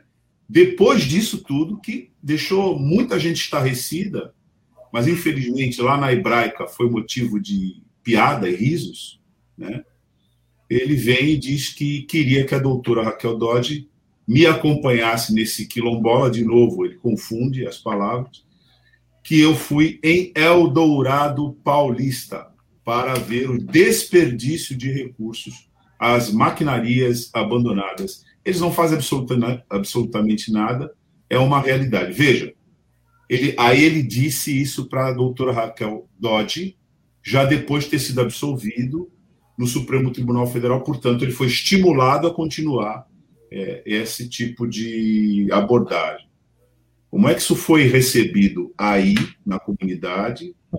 E como é que você vê né, a situação né, a partir daí que teve desdobramentos. Afinal de contas, o sujeito que disse isso ocupa hoje a presidência da República e coloca na Fundação Palmares né, a figura que, nesse momento, ataca as próprias comunidades quilombolas. Eu queria que você fizesse um, um, um comentário sobre isso, Oriel. Tá. Eu vou fazer um, um comentário, é, mas eu, eu aqui me resguardo muito né, nessa região é, a gente sabe do que é possível acontecer. Eu falo na questão de segurança, né? A gente tem preocupações. Eu sempre tive na linha de frente, no front aí da, da CONAC. Então já passamos por vários momentos. País afora e fora do país. Mas enfim, a, a fala do presidente do atual presidente e na época candidato, é, é bom para a gente refletir aquele episódio que eu falei no início. A gente foi desumanizado, transformado em mercadoria e agora estamos ressurgindo, queremos ser gente. Então, estão lutando para ser gente. Então, é um processo histórico e que isso é, traduzem um racismo estruturado que eu já iniciei no falar no início. Então, isso, as falas racistas, a medir a gente com, com arroba, medir gente com arroba, né? Medir animal, ele está medindo gente. Essa medida é utilizada para medir o boi, o gado, mas está medindo gente com, por arroba. Então é, é a forma de que ainda não reconhece que somos gente. Que somos sujeitos. Então isso é, traduz no que a figura do Estado trata a gente. Então o Estado sempre nunca foi bonzinho. Quando os quilombos é, resolveram é, lutar por suas terras, teve muitas coisas. foram criados lei de terra. Eu dei terra, ah, então como é que você voltar para a terra se não tem terra? Então, quando ousou, de certa forma, falar eu sou gente, não, você é gente, então, então prove que você é gente. Tem até que provar que é gente. Então, a gente tem situações hoje, Brasil afora, não estou falando do Vado Ribeira, que essa região aqui é, é bem emblemática, mas Brasil afora, que a, o racismo é o que mais nos afeta. Mas é, eu tenho uma outra situação. Esse racismo ele não, ele não vem sozinho. Ele vem é, com interesses outros. Por quê? É, os territórios onde os quilombos ocupam não são áreas é, qualquer. São áreas estrategicamente que esse pessoal viveu há muito tempo, sempre tem uma água, sempre tem uma mata, são áreas produtivas e tem muitos interesses. Né? Tem muitos interesses sobre esses territórios. Interesse para construção de hidrelétrica, interesse para construção é, para mineração, interesse para madeireira, interesse para plantar pinos, eucalipto, interesse para derrubar a floresta, que a gente convive com ela, para plantar grãos. Né? Então, tem muito interesse. E essa pauta não, não é. Essa pauta não é só racial. É uma pauta que é feita para nos exterminar. Né? Nós estamos quilombo, quilombos que estão enfrentando despejo na, na época de pandemia.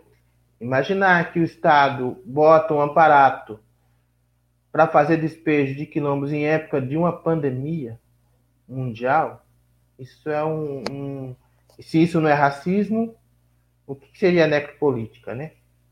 Então, é, isso é, é, e a gente enfrenta isso não é só no cenário do poder executivo, não. No legislativo também. Né? O legislativo, com seus representantes do agronegócio e, e outras bandeiras, é, tem interesse sobre nossos territórios. Já teve vários momentos, projetos de leis querendo regularizar o artigo da Constituição que dá direito a essas terras. Já teve processo de emenda constitucional querendo retirar esse artigo da Constituição. É, nós temos consciência de que nossa luta não, não vamos conseguir sozinhos, porque existe um desconhecimento muito grande da sociedade brasileira do que foi os quilombos de que é os quilombos para a sociedade seja na história, seja na luta, seja na resistência, seja no patrimônio também. Patrimônio afro-brasileiro, o que são os quilombos para a sociedade brasileira, na formação da sociedade brasileira. E eu vou falar um pouquinho de que a gente tem grandes ameaças. As ameaças que estão acontecendo no Congresso não são poucas. Né? temos projetos que é, tem um projeto, um projeto de decreto-lei, que ele quer autorizar o Estado brasileiro, a, o governo brasileiro, a ser retirado da Convenção 69. O que é a Convenção 69? A Convenção 69 é um tratado que o governo assinou que garante direitos territoriais para essas comunidades quilombolas e comunidades tradicionais também, indígenas, enfim, e que garante também um, manifestações e garante um, um, uma, uma, uma grande direito para essas comunidades. E esse, essa convenção ela também garante um direito de, de consulta a esses povos. Consultar o quê? Consultar se esses povos querem é, esse empreendimento ou não. Né? Essa consulta é, incomodou muita gente. A gente incomodou o Estado brasileiro porque não quis regulamentar a consulta. O procedimento de consulta ele não quis regulamentar no país. Houve várias tentativas, ele não regulamentou até agora. Nós, movimento social, universidades, quilombos, comunidades indígenas, nós estamos regulamentando, fazendo nossos protocolos comunitários de consulta, né? E, esse, e, e graças a, a, alguns juízes aí estão vendo que nossos protocolos de consulta é, responde, nosso protocolo comunitário de consulta responde aos anseios das comunidades e estão muitas vezes dando ganho para nós. Então, é, isso está incomodando, né? Que cada empreendimento que eu fazer, se a comunidade quilombola tiver um, um protocolo de consulta comunitário, é, isso inviabiliza aquele empreendimento, porque vai ter que consultar esse povo se ele quer ou não, é, isso incomoda. Então, de certa forma, afastar essa Convenção 69 do ordenamento brasileiro é uma estratégia muito boa. Porque daí não precisa consultar, é só botar o trator lá e ir arrancando essas pessoas na barra. Então, isso é muito fácil. É, então, Douglas, é, essa situação que nós vivemos não é uma situação simples de quilombos, né? É uma situação de que são pessoas que têm direito, pessoas que querem ser gente, são, são, somos gente e queremos ser tratado como gente. Isso está posto aí respondendo à fala do atual presidente. É.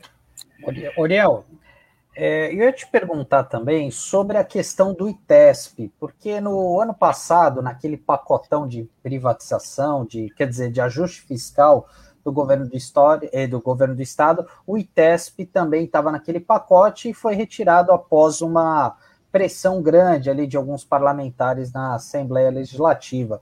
Eu queria que você falasse também como é que é a atuação do ITESP hoje para as comunidades quilombolas, né? É, é, um, é uma autarquia devidamente estruturada, enfim, né? Porque a gente está falando é, desse, dessa situação do governo federal, né? Do passar a boiada, né? Como falou o Ricardo Salles, né? Do meio ambiente, mas no estado a gente também tinha esse exemplo aqui que queriam acabar com o ITESP. Como é que é o papel do ITESP hoje para as comunidades quilombolas? Vou falar um pouquinho de como o estado de São Paulo ele foi um estado a meu ver, que ele foi bem progressista na época, foi um dos primeiros estados a construir uma lei, constituir uma lei estadual para titular terras quilombolas. Então, isso é importante, porque tem a Constituição, o Estado já vem, cria uma lei para regularizar as terras quilombolas nas terras devolutas do Estado. Criou um grupo gestor é, para cuidar da questão de quilombos. Aparentemente, se você imaginar, para quem é um gestor, ó, nós temos o aparelho do Estado, tem uma lei do Estado que autoriza é, esse público trabalhar e tem um grupo gestor que vai pensar as políticas para quilombos e nesse grupo gestor os quilombos faz, estão lá presentes, então as coisas vão acontecer. Então isso é, é o que está no papel. Né? A realidade não é, a me, não é igual, né? Na realidade isso não, não aconteceu. Mas o ITESP é sempre uma grande fundação com uma grande estrutura física e técnica, né? E que, de certa forma, é, trabalha as terras públicas estaduais. Então, nós temos aí um desafio, né? Se trabalha as terras públicas estaduais, os quilômetros de terras públicas e, e os outros quilômetros. No Estado, se for para ver as terras públicas, dá em torno de 23 terras públicas. Depois o resto, nós estamos falando só de 50 só no Vale. E o resto das outras comunidades. Né? Então, quem cuida é o órgão federal, no caso, INCRA, né? O órgão federal. Então, existe sempre uma, uma situação assim, um joga para outro. Né? Então, aqui não posso fazer porque aqui é, não tem terras públicas, como é que eu vou a limitação? Então a limitação já foi na lei quando se foi criado. A gente não, na época a gente tinha o anseio de criar uma lei para regularizar e, e na nas, nas conversas, a gente acabou o, passando isso, né, de que a lei são nas terras públicas estaduais. Se fosse para titular as terras dos quilombos no, no estado, nós teríamos tido um avanço grande, né, que daí obrigava o estado, o estado de São Paulo a titular as terras quilombolas. Por outro lado, a gente tem o ITESP, um, de certa forma, em algum momento aliado em as terras quilombolas, mas com pouca estrutura de recursos para trabalhar com quilombos. Então, ele tem poucos recursos para trabalhar com os quilombos, e aí, se não tem poucos recursos, é, não, a, a política não avança. Por outro lado, a gente tem que entender que é, nós estamos num estado aonde eu estou 30 anos militando. Nesses 30 anos eu não vi um governo mais próximo, mais social, assim. É, nós estamos sempre falando de governo, é PSDB, PMDB, PS, sempre um, um, um, um governo diferente do que a gente imaginava. Vamos supor, um governo de esquerda. Não tivemos um governo de esquerda nesses últimos 30 anos. Então, as pautas de, aparentemente, de regularização de terras de quilômetros são pautas de esquerda, pessoal da esquerda. Então, é, essas pautas não avançam muito. Né? Então, há de entender que no governo é, atual, a gente tem desafios tamanhos, né? É, desafios tamanhos para implementar a pauta dos quilômetros. Então, isso no governo anterior, em outros governos, enfim. Né? Na, na, no Estado, a gente tem dificuldade para implementar a questão de quilômetros, mesmo tendo uma estrutura que é o ITESP. A mobilização é porque que a gente fez junto à, Assembleia Legislativa é para que mantesse o ITESP, porque o ITESP é, é, o único órgão que a gente tem contato e que ainda faz alguma atividade. Não quer dizer que seja um, o, o melhor órgão, né? Mas é pelo menos um, um órgão que, que, que a lei autoriza ele fazer trabalho com quilombos. Então, se a gente perder isso, quer dizer mais um retrocesso nas leis de garantia de quilombos. Então, a gente lutou para que o ITS fosse mantido e que não ficasse no pacotão. Mais uma outra coisa que a gente assusta a gente são a privatização dos parques. Então, a privatização dos parques e e muitos desses parques estão incidindo sobre territórios quilombolas, então esses parques incidindo sobre território quilombola botam um estanho lá para cuidar das nossas terras, das áreas estão aí, aí ou iniciativa privada para cuidar disso, então quer dizer, isso também é, nos assusta, né? A flexibilizar as leis ambientais para grandes empreendimentos, mineração, isso nos assusta também. Então, de certa forma, nós estamos atentos a, a essas pautas. Né? Lógico que essas pautas a gente não faz sozinho, né? não está lutando sozinho. A gente chama todos que queiram agregar a luta do povo quilombola. Né? Então, todos que querem agregar essa luta têm que vir para a luta. Mas a gente sabe que é, é bem diferente. É, o poder aquisitivo que eles têm, o poder de convencimento econômico que eles têm para os segmentos e o que o poder o poder que a gente tem de convencimento para a sociedade. Então, é, eu parece que o poder do dinheiro, das barganhas, fala mais alto. Então, isso é, nos assusta, né? Nos assusta aqui na região. É, mas só falando, o ITESP tem essa pasta, né, que é cuidar de quilombos, mas cuida de quilombos conforme o, o, o, a orientação política do Estado.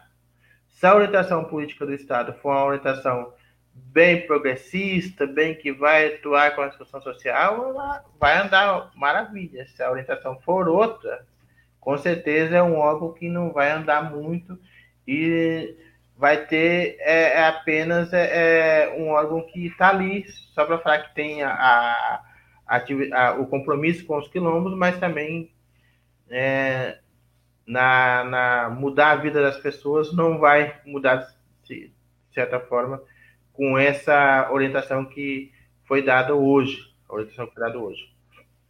Uriel, nós estamos chegando já no final da nossa entrevista contigo. É, queria que você fizesse também suas observações finais aí sobre essa pauta importantíssima que a gente vai tratando com você, né? A pauta das comunidades quilombolas e da resistência dessas comunidades no contexto atual. Mas é, quero colocar aqui até para a tua consideração final é, a situação das comunidades quilombolas na pandemia, porque muitas comunidades quilombolas conjugam várias atividades de subsistência, como a agricultura rural, mas também a, o turismo ecológico. Algumas tiveram que simplesmente é, parar com essas atividades né, por conta da pandemia. A política é, do Estado é uma política que subestima é, o papel é, estratégico das comunidades quilombolas nas ações de combate à pandemia, porque são comunidades onde é, a recomendação do isolamento em casa não faz nenhum sentido, né? E há representações contra o governo federal, no caso das comunidades tradicionais indígenas, por genocídio, evidentemente a partir das é, medidas de liberação desses territórios para agressão ambiental, exploração econômica, como você muito bem descreveu aqui, que é a situação similar nas comunidades quilombolas. E isso ensejou uma batalha para que essas comunidades fossem é, colocadas na linha de prioridade no Plano Nacional de Imunização. Mas a gente não viu, é, embora a, a, a, Coordenação Nacional de Articulação das Comunidades Negras Rurais Quilombolas, a CONAC, tenha subscrito várias ações no, Supremo, inclusive ação de descumprimento de preceito fundamental, para que essas questões fossem é, tratadas e a representação no plano internacional deste governo atual, dos governantes atuais, por genocídio, tamanha agressão desses territórios. Mas o, tem se falado muito dessa pauta com relação às comunidades tradicionais indígenas. Né? Mas as comunidades tradicionais quilombolas estão na mesma situação. Então, eu queria aqui que você falasse conosco, já no encerramento da nossa entrevista, sobre essa situação, é, para que a gente, nosso ouvinte aqui, tivesse uma informação é, sua né, sobre essa situação.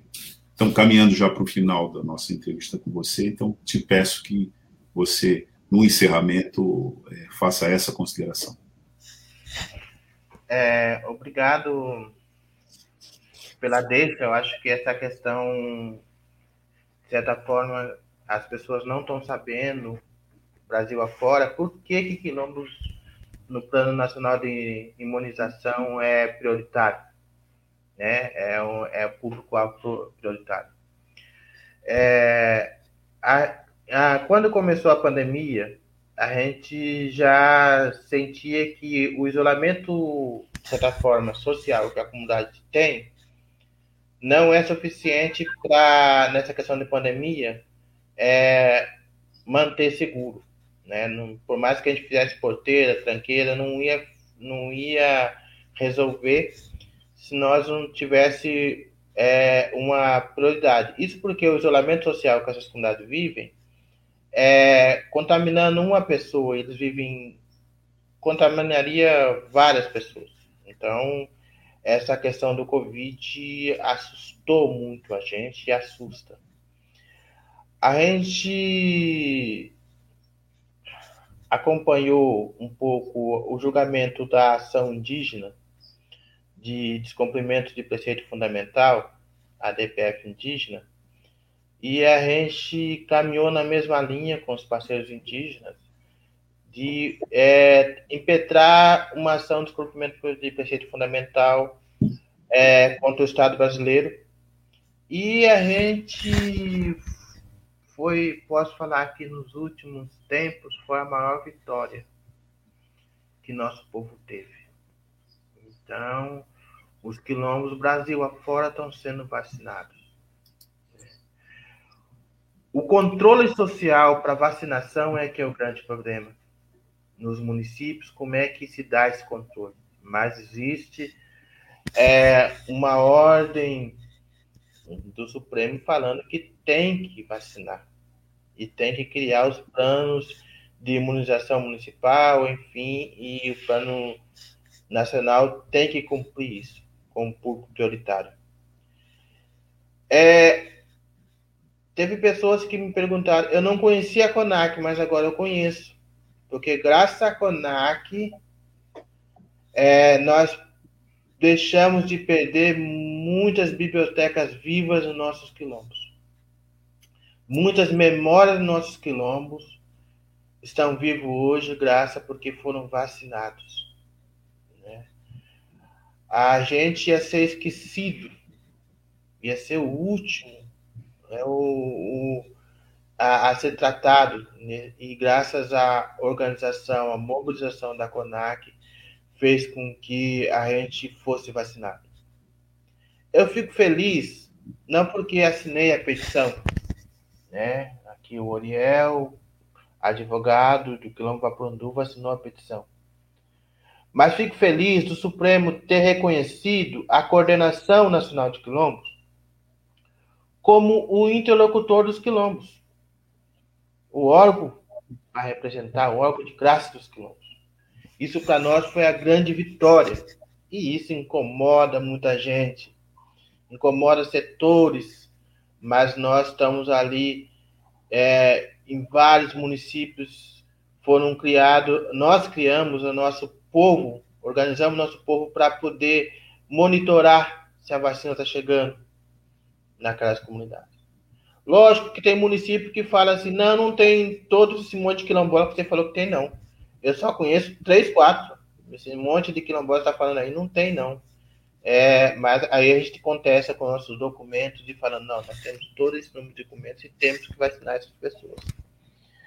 Vacinar essas pessoas é, com público prioritário. Então, nós deixamos de perder muitas pessoas. Perder, perdemos, perdemos muitas vidas. Perdemos muitas vidas e são pessoas se a gente imaginar das 470 mil pessoas que estão aí, é, uma grande percentagem são negros. E se pensar, talvez seja a grande maioria seja negros. Então, nós estamos falando de genocídio, não é etnocídio. Não, é etnocídio. É uma população negra que está sendo vitimada por a omissão do Estado. Então, é, nesse sentido, o nosso maior ganho que a gente teve nesse tempo de pandemia, independente da nossa luta, do movimento, de, as lutas das comunidades, da, do isolamento social que as comunidades fizeram, é, mas a luta da DPF 742 para nós foi a grande vitória. Então, o Estado brasileiro reconheceu isso e, e, nós estamos vacinando o Brasil afora. Lógico que estamos com dificuldade e a gente pede para a sociedade ajudar a gente a monitorar também. Porque a gente também tem dificuldade de monitorar os entes, os servidores, monitorar as pessoas que, a, que contribuem, que aplicam a vacina. Quer dizer, a gente tem. Às vezes a gente fica com dúvida, não sabe o que perguntar e as pessoas não sabem. Ah, por que, que você é quilombola tem que ser vacinado? Não, tem que ser vacinado porque tem uma DPF um, um mandamento da, da, da, da Justiça Federal, do Supremo Tribunal Federal, falando que tem que vacinar, então você tem que vacinar. E o, o, o prefeito, você tem que vacinar os quilombolas. Como eu tenho que vacinar? Não, porque está lá o, a, o, o, Supremo está mandando vacinar. Governo estadual, você tem que vacinar, porque o, o Supremo está mandando vacinar. O funcionário público, você tem que, que vacinar porque o Supremo está mandando vacinar. A gente tem várias medidas várias ações que a gente teve que entrar na justiça, o, um corpo jurídico de advogados que a gente tem, de apoiadores que estão aí na luta para entrar com as ações nos municípios que não querem cumprir. E a gente está conseguindo êxito, de certa forma, é, satisfatório, que a justiça tá, não tem como negar um, um, um, um o que o Supremo está falando. Né? Então, o Supremo está mandando, eles têm que cumprir. Então, eu acho que é mais isso, acho que a grande luta, Douglas, a gente conseguiu, de certa forma, ser vacinado. No Estado, a gente está bem avançado nisso. E agradecer a oportunidade para falar sobre quilombos e queria ter outras oportunidades para contar um pouco a história do nosso povo. Aí, infelizmente, aqui não deu para contar um pouco de como a gente se organiza culturalmente.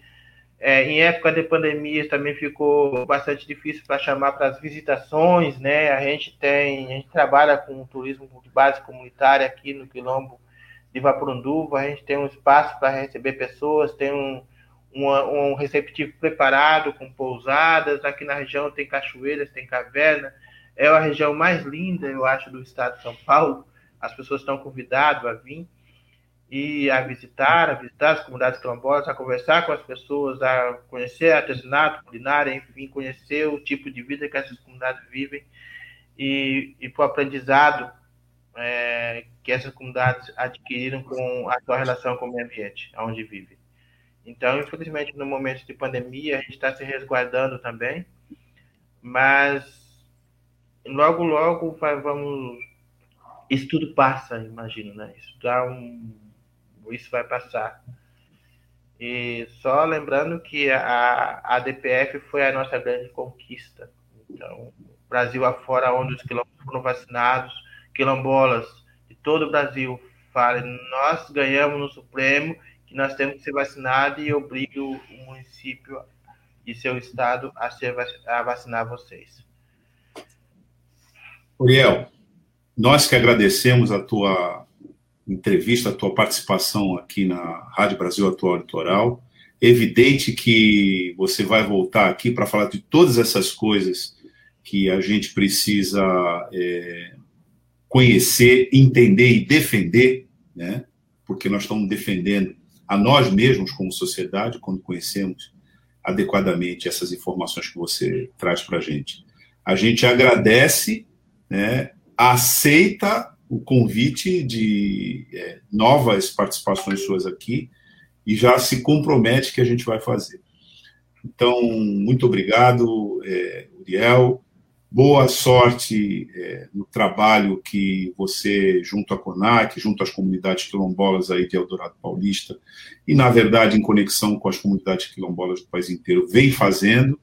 E a gente deseja que esse momento de pandemia, né, e, de certa maneira, de pandemônio também na política, passe rápido para que a gente siga nessa pauta tão importante para a nossa sociedade, que é de eu vou pegar aqui uma afirmação que você fez, mas acho que vale para todos nós que nos sentimos oprimidos por um sistema como esse, para que a gente seja gente e não coisa.